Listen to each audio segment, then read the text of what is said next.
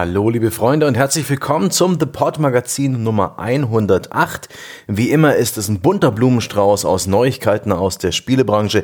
Diesmal schauen wir etwa nach China, wo Spieler und Spielehersteller seit kurzem allerlei neue Einschränkungen hinnehmen müssen. Und wir schauen ins Internet, wo es in den letzten Wochen so manche Empörung gab und die teils in derart lauter Form, dass etwa ein Studio-CEO zurücktreten musste oder dass geplante Preisgestaltungen komplett kassiert wurden.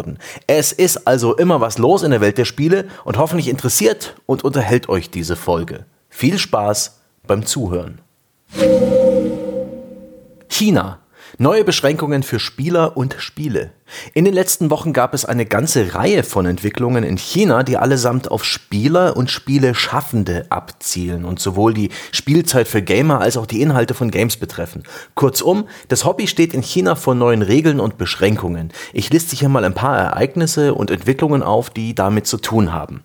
Da hätten wir etwa einen Bericht zur Mediennutzung junger Menschen in China vom 3. August dieses Jahres. Der erschien auf der chinesischen Website Economic Information Daily, die zu Chinas staatlichen welcher Xinhua Nachrichtenagentur gehört. Und naja, die lässt in ihrem Ton und in ihren Erkenntnissen kaum ein gutes Wort an Spielen und am Internet. Konkret beschreibt der umfangreiche Artikel die Problematik der Spiele- und Internetsucht und deren schädliche Auswirkungen auf die junge Generation.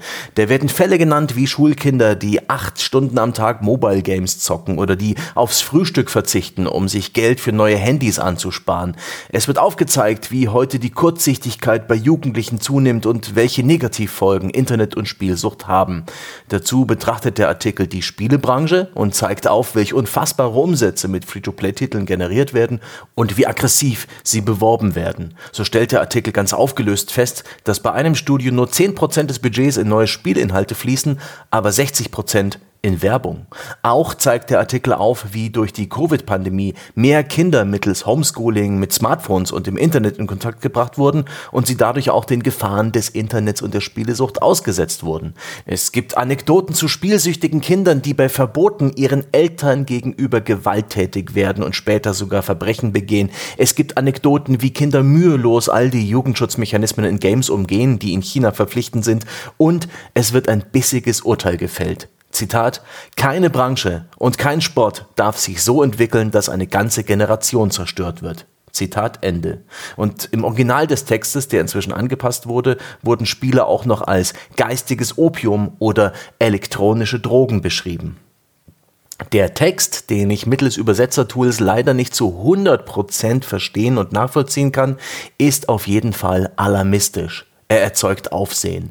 Er nutzt wirkmächtige Bilder, aber er ist keinesfalls nur heiße Luft. All die Polemik wird mit Fakten, mit Studien und Aussagen von Forschern, Schülern und Lehrern unterstrichen. Skepsis gegenüber Online-Games und dem Internet sind in China nicht neu und sie liegen außerdem auf der Linie der Partei. So ist dieser Artikel dann vielleicht auch schon als staatliche Propaganda zu verstehen, als eine Art Warnschuss für die Spieler und die Spielehersteller?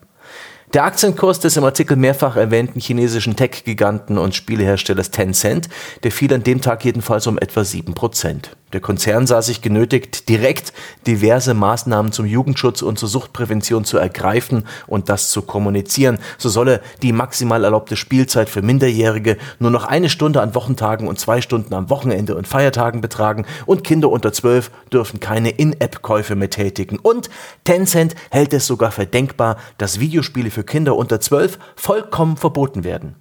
Das sagt ein Videospielhersteller. Das müsst ihr euch mal auf der Zunge zergehen lassen, wie denen der Arsch auf Grundeis gehen muss, wenn sie solche Äußerungen tätigen. Nun, die Sache ging damals erst richtig los. Der nächste Streich, der folgte am 30. August. Da wurden neue staatliche Restriktionen für das Spielverhalten von Minderjährigen festgelegt und die sind drakonisch. So dürfen unter 18-Jährige nur noch eine Stunde am Tag spielen, und zwar zwischen 20 und 21 Uhr, und zwar nur freitags, samstags und sonntags. Gleiches gilt für gesetzliche Feiertage. Das macht also drei Stunden Spielzeit pro Woche und diese Regel umfasst alle elektronischen Geräte, also nicht nur PCs, sondern freilich auch Smartphones. Die Staatsnachrichtenagentur Xinhua zitiert einen Vertreter der hierfür zuständigen Behörde für nationale Presse und Publikationen wie folgt, Zitat, Teenager sind die Zukunft unseres Vaterlandes. Die psychische und physische Gesundheit Minderjähriger zu wahren, ist im absoluten Interesse der Bevölkerung und wirkt sich auf die Kultivierung der jüngeren Generation in der Ära der nationalen Verjüngung aus. Zitat Ende. Ha, immer sehr poetisch und schwer zu übersetzen, was Politiker in China so von sich geben. Jedenfalls ist das ein harter Schuss vor den Bug von Tencent und Co. Und das mit voller Absicht.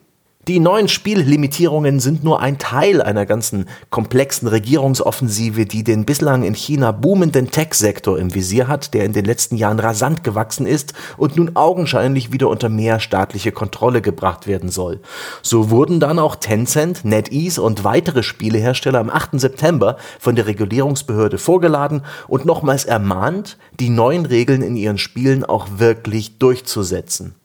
Am Folgetag stürzten die Kurse von Tencent und NetEase dann deutlich ab und wieder gaben sich die Firmen am Tag darauf einsichtig. Tencent etwa kommentierte so, Zitat, Wir glauben an gesundes Spielen und nehmen die körperliche und geistige Gesundheit von Minderjährigen sehr ernst. Wir schätzen die Führung und Anleitung der zuständigen Regierungsbehörden und werden hart daran arbeiten, alle Regeln in Bezug auf Spielesucht von Jugendlichen und die Regulierung von Inhalten einzuhalten. Zitat Ende. Na, das klingt doch nach einer richtig freiwilligen und enthusiastischen Mitarbeit. Hm. Aber ach, auf diesem Meeting wurden die Spielehersteller übrigens nicht nur mit den Regeln für die Spielzeitbegrenzung Minderjähriger konfrontiert, sondern auch direkt mit einer ganzen Liste weiterer Anforderungen. Zu entfernen sind bitteschön obszöne und gewalttätige Inhalte und solche, die, Zitat, ungesunde Tendenzen fördern, etwa Geldanbetung und, okay, festhalten, Verweiblichung. Die Unternehmen sollen außerdem davon absehen, nur Profite und maximale Userzahlen als Ziel zu haben.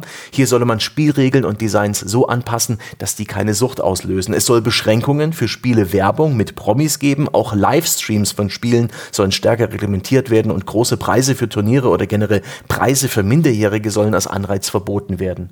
Dazu sollen sich die Firmen auch zur Zusammenarbeit mit den zuständigen Behörden verpflichten und eine Plattform zur Verhinderung von Online-Spielesucht unter Kindern auf die Beine bringen.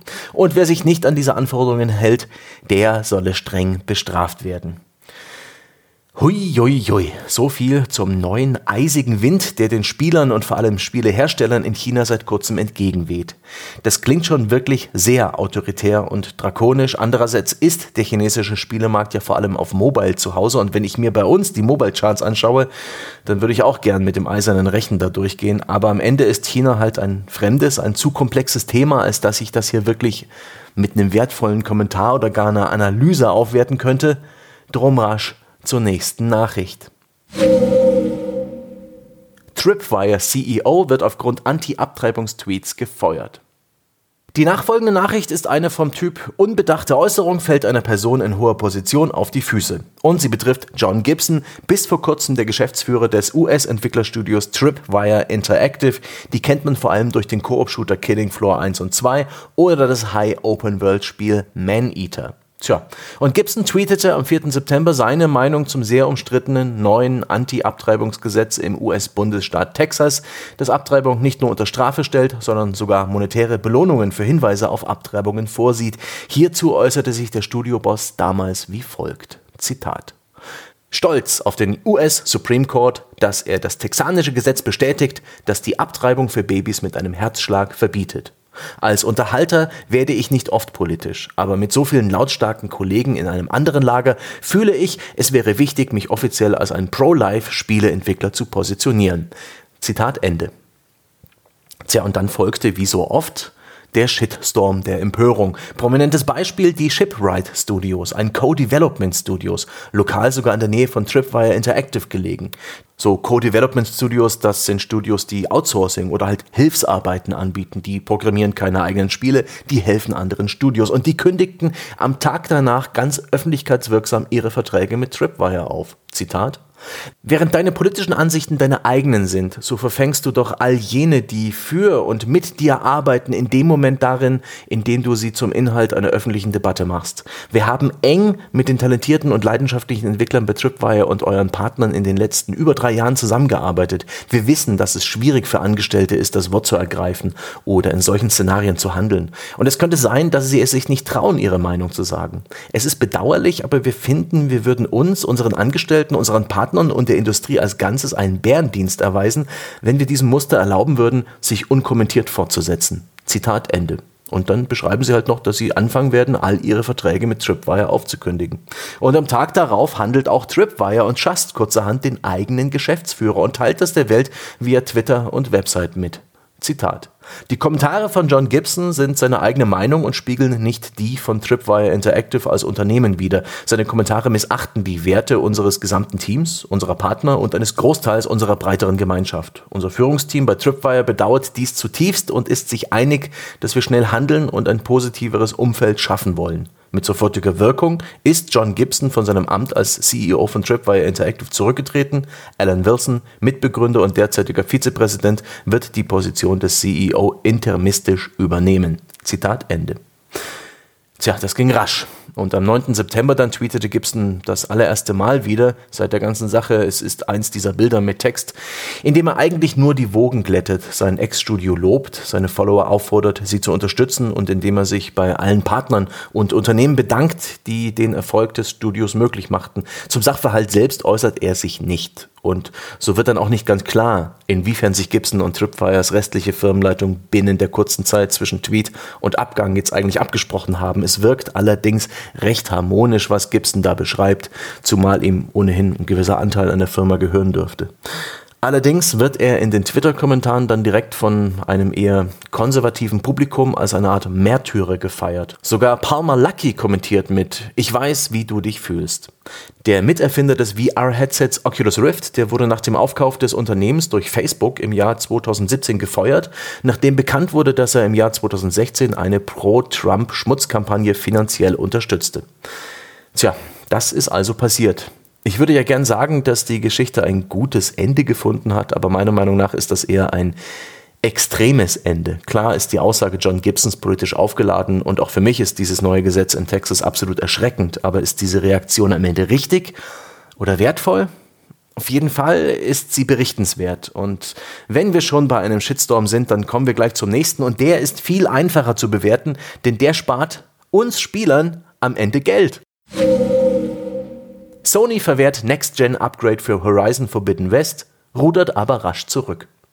Am 4. September gab Sony mehr Informationen zu den verschiedenen Versionen von Horizon Forbidden West bekannt. Das Open World Action Adventure erscheint am 18. Februar 2022 und wird sowohl für die PS4 als auch PS5 erscheinen. In einem Blogpost beschreibt Sony all die verschiedenen Sonder- und Sammlereditionen des Spiels und fügt da ganz nebenbei hinzu, dass es nur für die teureren Sammlereditionen eine kostenlose Upgrade-Möglichkeit geben würde, mit der PS4-Spieler später, wenn sie eine PS5 gekauft haben, kostenlos auf die Next-Gen-Version wechseln können.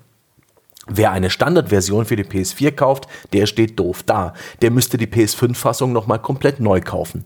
Wie ärgerlich. Und das kurz nachdem Sony ja ein solches Upgrade für Besitzer der PS4-Fassung von Ghost of Tsushima angeboten hat, als dann eben die PS5-Version rauskam. Und hey, Moment mal, hat PlayStation-Boss Jim Ryan nicht irgendwann mal was ganz anderes behauptet? Ja, stimmt. Im September 2020 gegenüber der Washington Post. Da ging es darum, dass das PS5-Spiel Horizon Forbidden West und auch Spiele wie God of War Ragnarök oder Gran Turismo 7 plötzlich auch für PS4 kommen würden und manche Leute sich sorgten, dass es ja dann nur ein Cross-Gen-Spiel sei und gar nicht so wirklich Next-Gen sein könnte. Dazu sagte er damals, Zitat, Niemand sollte davon enttäuscht sein. Die PS5-Versionen dieser Spiele sind von Grund auf dafür geschaffen, die Features der PS5 zu nutzen und wir haben einen Upgrade-Pfad für PS4-Nutzer, um die PS5-Fassungen gratis zu bekommen.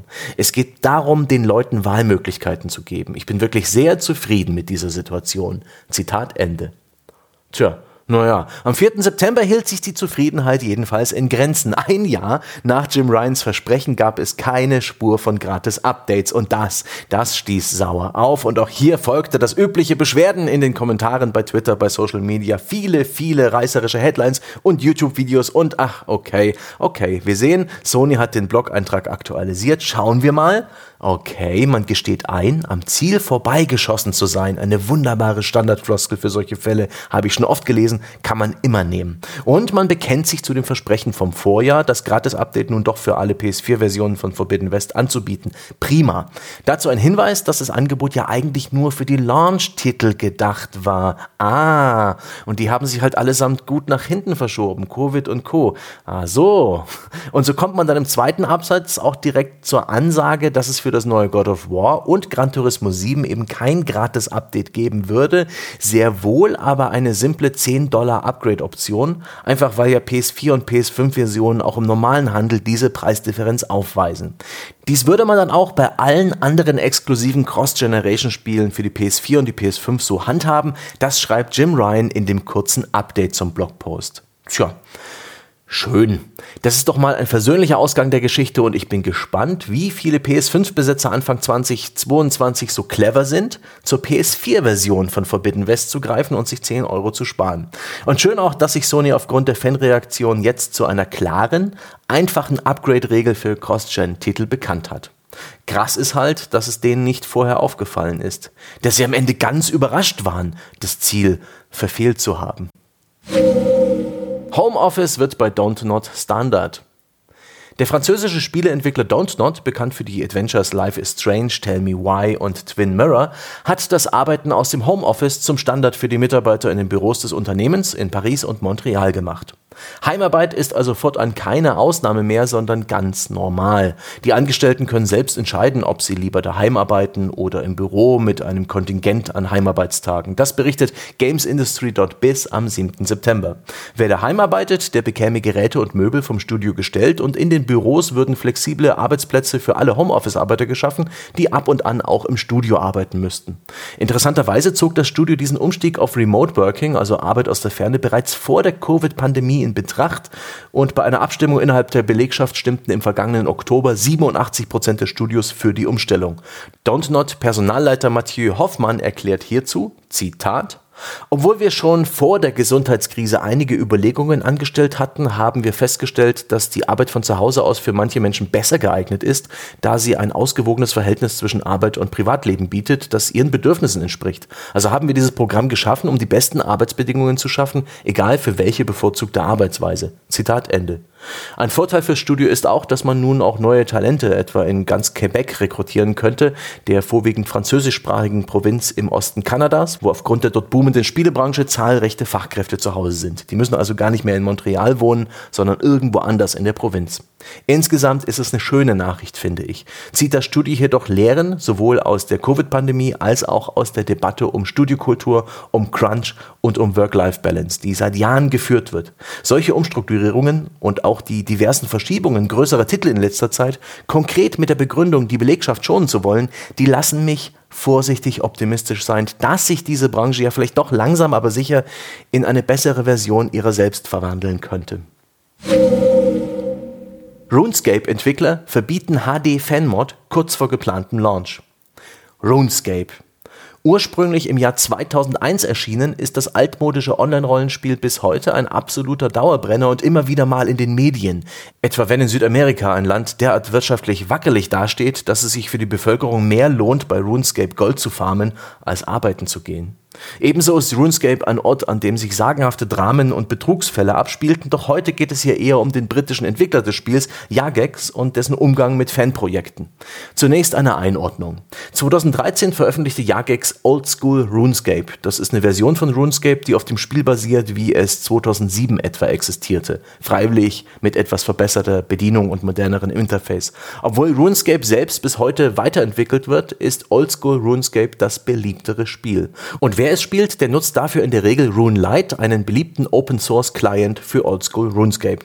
Und für diesen Open Source Spiele Client entwickelte ein User mit dem Nickname 117 seit einer ganzen Weile schon eine HD-Mod mit dem Titel RuneLite HD. 117 versuchte da die generell sehr simple und grobe Grafik des Oldschool MMORPGs etwas aufzuhübschen. Handgemachte, bessere Texturen, schickere Effekte, bessere Weitsicht, mehr Details. 117 steckte da zwei Jahre seines Lebens und etwa 2000 Arbeitsstunden rein. Und am 7. September berichtet er ganz geknickt auf Twitter und bei Reddit, dass er die Mod ja eigentlich am 6. September veröffentlichen wollte, sie sei fertig, doch kurz vor knapp wurde er von den Entwicklern kontaktiert, die Mod doch offline zu nehmen, da man nämlich selbst ein ähnliches Projekt mit dem Fokus auf Grafikverbesserungen habe, das sich allerdings noch in einer frühen Entwicklungsphase befinde. Der Modder 117 erklärt dem Studio als Kompromiss angeboten zu haben, sein Projekt aus Runelight dann rauszunehmen, sobald ihres fertig ist und er wäre sogar bereit gewesen, ihnen kollaborative Kontrolle über den visuellen Stil seines Projekts anzubieten, aber auch das wurde abgelehnt. Am Ende drückt 117 seine Enttäuschung und seinen Frust über Jagex aus und er sei einfach nur traurig, dass er nach all dieser Zeit am Projekt nichts vorzeigen könne. Also direkt auf der Zielgeraden wurde sein HD-Fan-Projekt gecancelt und für den Entwicklern mehr oder weniger verboten. Die Reaktionen könnt ihr euch denken. Fackeln, Mistgabeln, wütender Mob und so weiter. Zunächst antwortete Jagex darauf in einem Blogpost, wo der Entwickler auch die Nachricht an Entwickler von HD-Clients nochmal gepostet hat, die also nicht bloß 117, sondern auch andere Modder bekommen haben. Und die geht sehr direkt auf den Look des Spiels und den Anspruch der Entwickler ein, den zu bestimmen. Zitat, das bedeutet natürlich, dass jedes von Fans initiierte Projekt, das das Aussehen von Oldschool RuneScape verändern will, im Widerspruch zu unseren eigenen Plänen steht. Wir sind der Meinung, dass es absolut wichtig ist, dass das Aussehen von Oldschool konsistent ist und deshalb wollen wir sicherstellen, dass unsere offiziellen Änderungen die einzigen sind, die verfügbar sind. Zitat Ende. Dann laden Sie die Modder auch noch zu Feedbackgesprächen zu Ihrem Projekt ein, aber es bleibt dabei. HD und Grafikmods für Oldschool RuneScape? Nein. Nein. Das Ärgerliche ist, dass 117 hier gar nicht gegen die aktuellen Richtlinien für Third-Party-Clients verstoßen hat. Aber diese Richtlinien, so Jagex, werde man in den kommenden Wochen aktualisieren, um sicherzustellen, dass es nicht wieder vorkommt. Das sieht also insgesamt echt doof aus. Wieder mal die Story einer Mod, in die Fans viel Zeit und Arbeit stecken, nur damit das Ding dann von den Entwicklern des Spiels abgeschmettert wird. Und diesmal geschieht das nicht mal aus diesen üblichen Urheberrechtsgründen, wie etwa bei allem, was mit Nintendo zu tun hat. Da gab es etwa, und ich biege jetzt kurz ab, kürzlich ein Kickstarter-Projekt zu einer Reihe handgezeichneter Game Guides. Total tolle Idee, tolle Konzepte und Beispielbilder, nur leider waren diese Game Guides zu Nintendo-Spielen. Das Projekt wurde ähnlich prompt aufgehalten, wie es ein blauer Panzer in Mario Kart mit dem führenden Spieler tut. Aber ach, hier, hier scheint das Fanprojekt am Stolz und an der Kreativhoheit der Entwickler zu kratzen.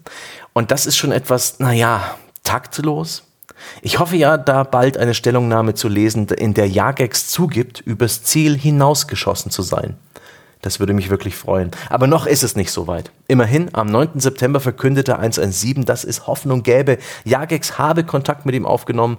Er wäre in Kommunikation mit dem Studio und man würde sich vorwärts bewegen. Er hat Konversationen mit Mods des Spiels und er bittet seine Fans, weiter sein Projekt zu unterstützen, dabei aber respektvoll gegenüber Jagex zu bleiben. Die hören nämlich sehr wohl zu, was Fans sagen. Die Dinge sehen positiv aus, schließt 117.